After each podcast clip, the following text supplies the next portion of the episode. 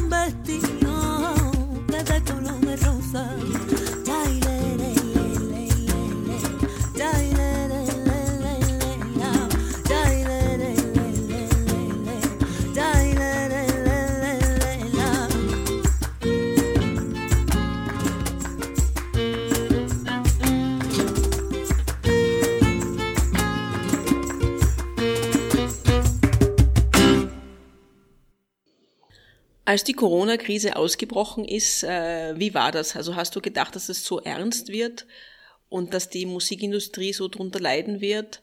Äh, und wie war das, weil du ja auch äh, Kontakte mit Spanien hast?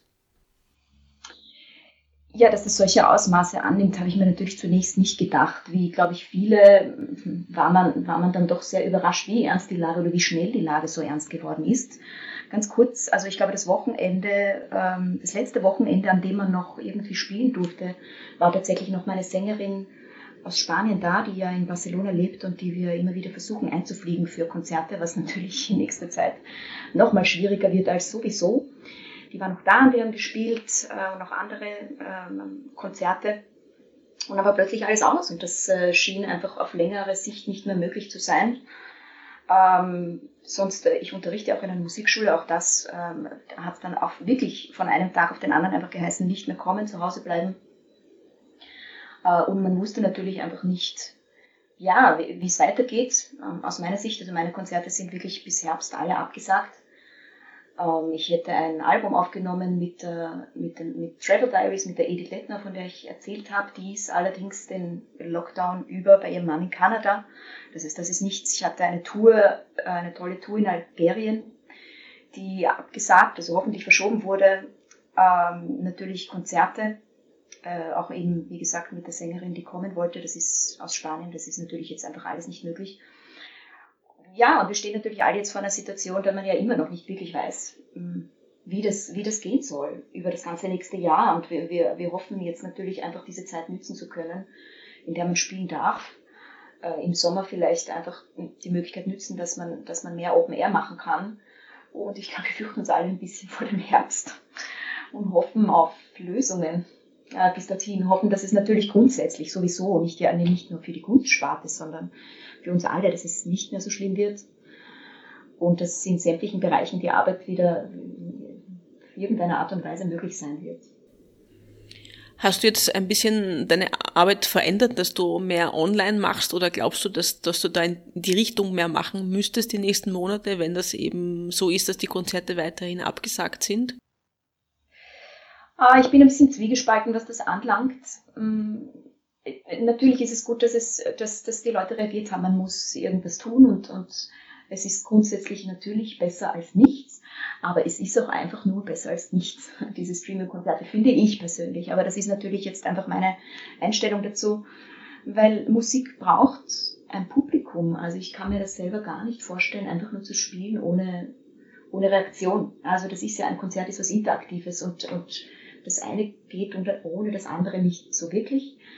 Ich habe selbst äh, hier und da reingeschaut, weil äh, etliche Kollegen das gemacht haben. Ich habe mich natürlich gefreut für sie, dass sie Möglichkeiten haben, auch in Clubs zu spielen.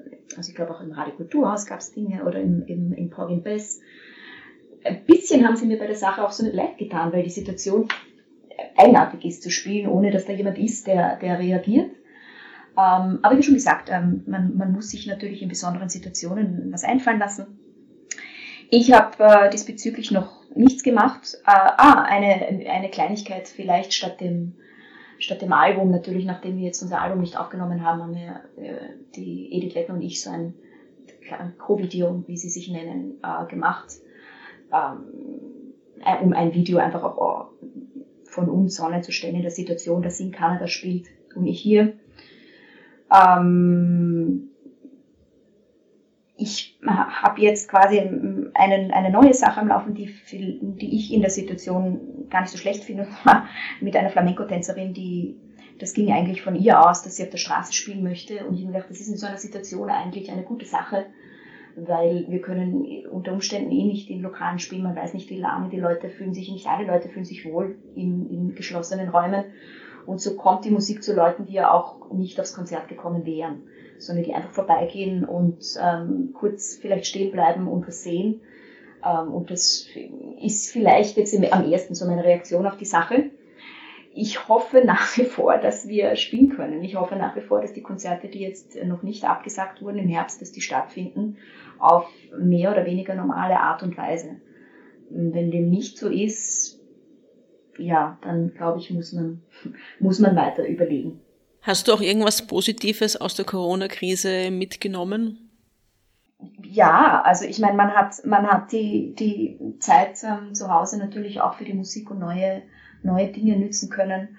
Äh, ich glaube, dass uns der Perspektivenwechsel, also so, so dramatisch der ja auch ist, äh, und so tragisch oder, oder schwierig der für, für viele Personen in unterschiedlichsten Berufen ist, dass der doch ein bisschen gut getan hat, irgendwie auch. Ne? Und wie, wie bewusst einem eigentlich auch der Wert, jetzt natürlich aus meiner Sicht ist es so, der Wert eines Konzerts, eines ganz klassischen Konzerts, Musiker auf der Bühne und Leute im Publikum, wie besonders das eigentlich wieder ist oder wie froh man sein muss, dass das stattfinden kann.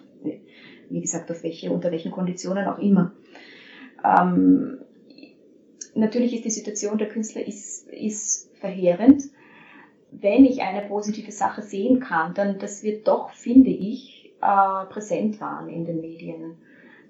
Dadurch natürlich, dass unser, unser Metier irgendwie so getroffen ist, habe ich das Gefühl, dass man doch irgendwie beachtet wurde. Also natürlich ähm, über die, ähm, wie, wie sehr das jetzt umgesetzt wurde, wie sehr die Programme greifen. Ach, natürlich wird nie jeder, jeder tatsächlich erreicht und, und kann davon profitieren. Aber doch, glaube ich, ist da eine, eine Bewusstseinsbildung da. Das hoffe ich schon sehr. Da bin ich schon positiv, dass sich mehr Leute Gedanken gemacht haben und gesagt, hey, ähm, es geht wirklich nicht so und wie besonders ist es eigentlich, dass man, dass es in unserer Gesellschaft Kunst und Kultur gibt, denn niemand möchte ohne sie sein. Und niemand möchte einen Lockdown verbringen müssen und zu Hause hocken ohne Film, Musik, Literatur. Niemand hält das aus, glaube ich. Äh, und das ist uns allen wohl schmerzlich bewusst geworden, aber das kann ja auch das kann auch positive Auswirkungen haben. Und ich finde, dass Krisen können ja auch Ausgangspunkte sein für, für gesellschaftlichen Wandel. Krisen können auch Positives nach sich tragen. Es muss nicht nur negativ sein. Und ich finde, man kann, man kann es auch als Chance sehen. Äh, man sollte auch, was bleibt uns sonst übrig? Also man kann natürlich auch jetzt nur frustriert und verzweifelt sein. Aber ich denke, mm, die, die Chancen, die, die das Ganze auch birgt und die Vorteile, die es in irgendeiner Form für uns alle vielleicht doch gehabt hat, muss man halt auch nutzen. Man muss ja mit den negativen Auswirkungen auch leben. So, so sehe ich es jetzt einfach. Du hast noch ein Stück mitgebracht. Was ist das?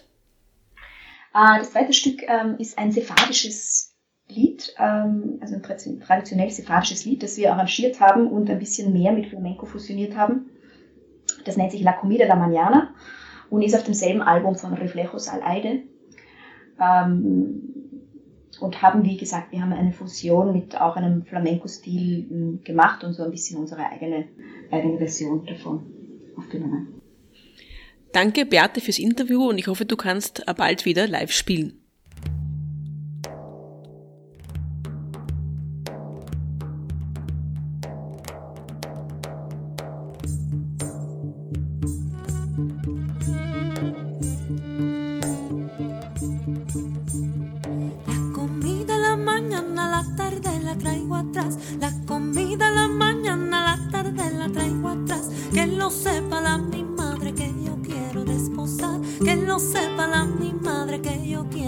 pensar. Una hora en la ventana, la otra hora en el balcón. Una hora en la ventana, la otra hora en el balcón. Que lo sepa la misma.